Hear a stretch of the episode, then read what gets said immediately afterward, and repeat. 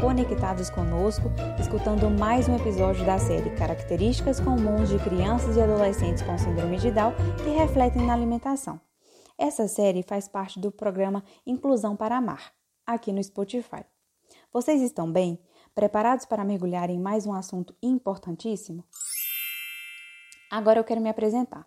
Meu nome é Raquel, sou estudante do curso de nutrição da Universidade Federal de Juiz de Fora Campus Valadares e fui convidada pela equipe do programa para falar um pouquinho sobre esse tema que toda vez que eu falo sobre essas crianças e adolescentes, deixa meu coração muito quentinho por dentro. Eu amo.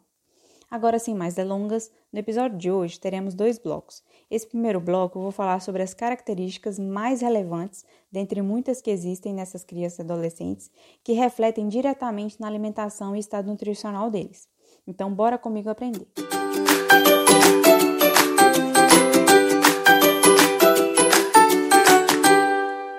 A hipotonia muscular está presente em 100% dos recém-nascidos com síndrome de Down.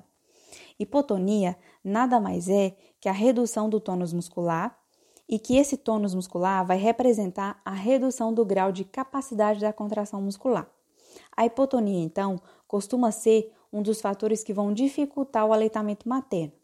Os indivíduos com síndrome de Down, eles podem ainda apresentar pirose, que é queimação no estômago, regurgitações, que é o retorno do alimento e que vão contribuir para a rejeição dos alimentos.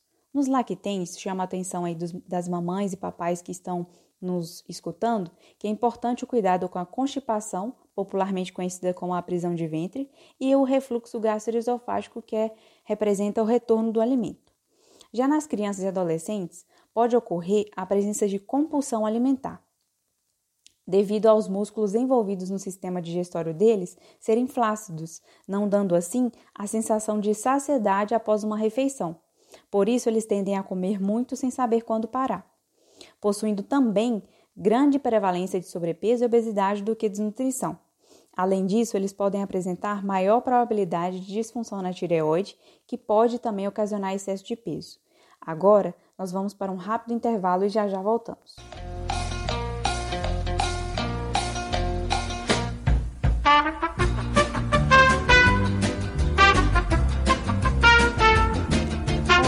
mamãe, papai, estou aqui de volta com vocês no segundo bloco, chamado Conhecendo Particularidades da Alimentação de Crianças e Adolescentes com Síndrome de Down. Estou aqui para conversar com vocês assuntos comuns que trazem medo mesmo, insegurança em vocês, mas calma, que tem solução. Vou falar aqui sobre o que é mais comum de acontecer, mas se caso você tiver algum assunto em específico que eu não tenha solucionado, manda uma mensagem aqui para o programa que eu vou ter o prazer de responder vocês. O aleitamento materno, eu chamo a atenção que ele é uma prática muito incentivada, sendo recomendado de maneira exclusiva até os seis meses de idade e começar a introdução alimentar, a alimentação complementar até dois anos ou mais. Por que, que ele é muito incentivado? Porque é, é o melhor que pode existir para esses bebês, tanto na questão de nutrição como também no trabalho muscular. É, o aleitamento materno ele vai ajudar a melhorar o tônus, tônus muscular dos lábios, boca e língua dessas crianças. A proteção obtida também pelos anticorpos no aleitamento materno vai diminuir as frequentes infecções respiratórias. Essas crianças também podem apresentar dificuldade de alimentação, recusando comer em determinadas é, ocasiões alguma, alguns alimentos em pedaços, então, com essa dificuldade, com essa recusa alimentar, muitas mamães acabam mantendo a consistência do alimento, na maioria das vezes em consistências inadequadas, prejudicando o desenvolvimento da criança. Por isso, o recomendado, mamães, é verificar a consistência dos alimentos que, que está sendo de melhor aceitação pela criança e evoluir com o tempo. Então, diante da preocupação de muitas mamães, de muitos papais, quando o assunto é a alimentação de suas crianças, irei falar algumas orientações posteriores, então fiquem bastante atentos nessa parte do nosso episódio.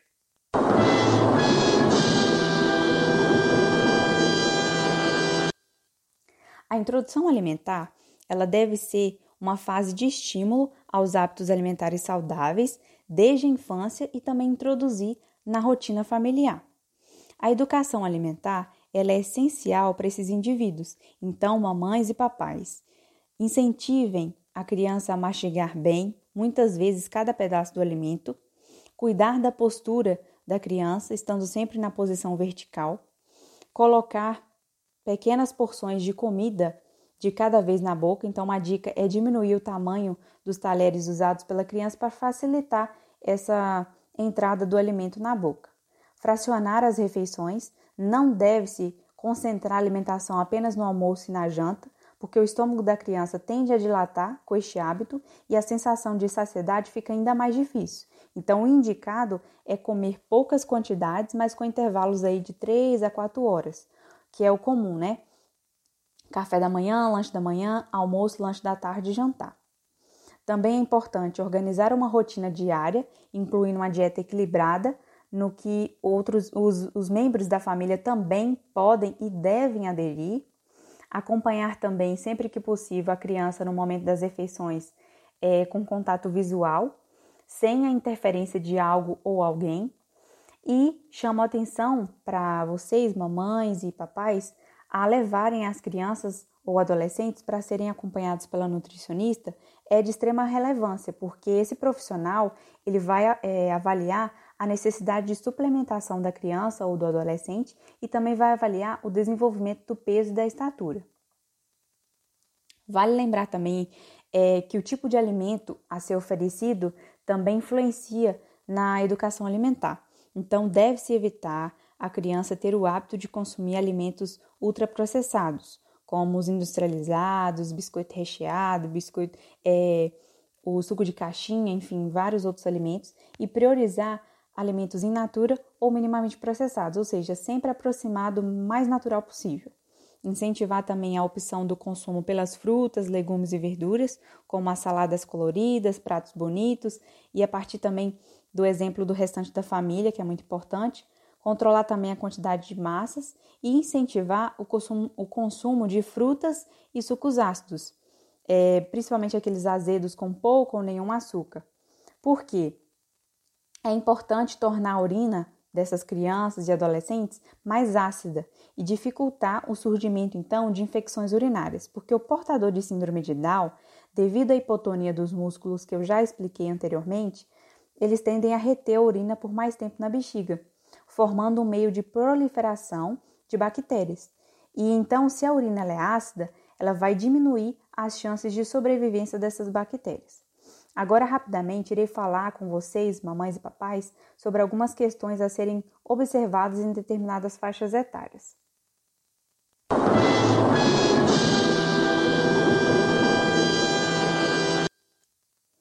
Em crianças de 2 a 10 anos, deve-se estar focados né, os mamães e as papais, é, em auxiliar seus filhos a terem um, um estilo de vida saudável, cuidando sempre da alimentação, mediante essas orientações que eu já falei e de muitas outras, incentivar também a prática de exercício físico, claro, com auxílio do profissional de educação física e também ter um sono tranquilo.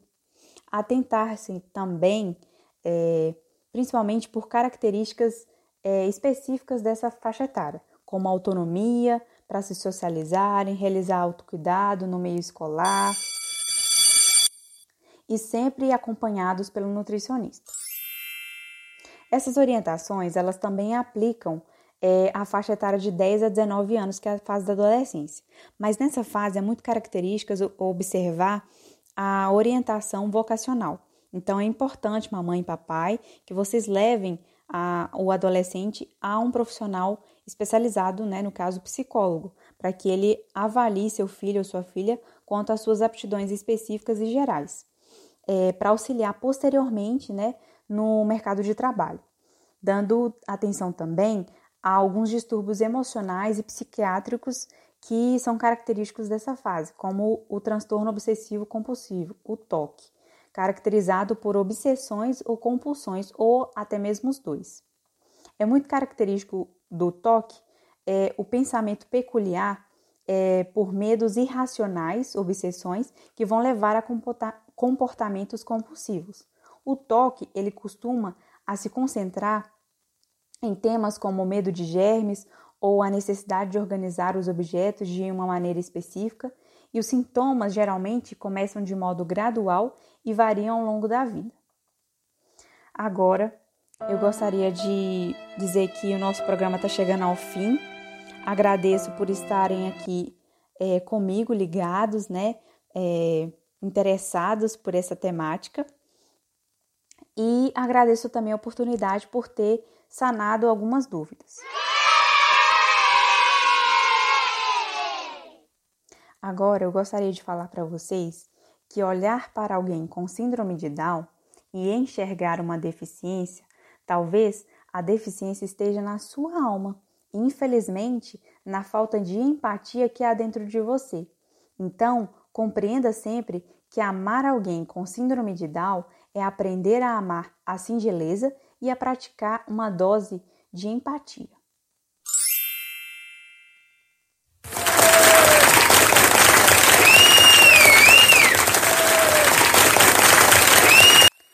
Agora eu agradeço, eu desejo é, muito sucesso para vocês nessa caminhada aí de, de auxílio né, na alimentação dos seus filhos e qualquer coisa eu estou aqui. Desejo um grande abraço a todos e tchau, tchau.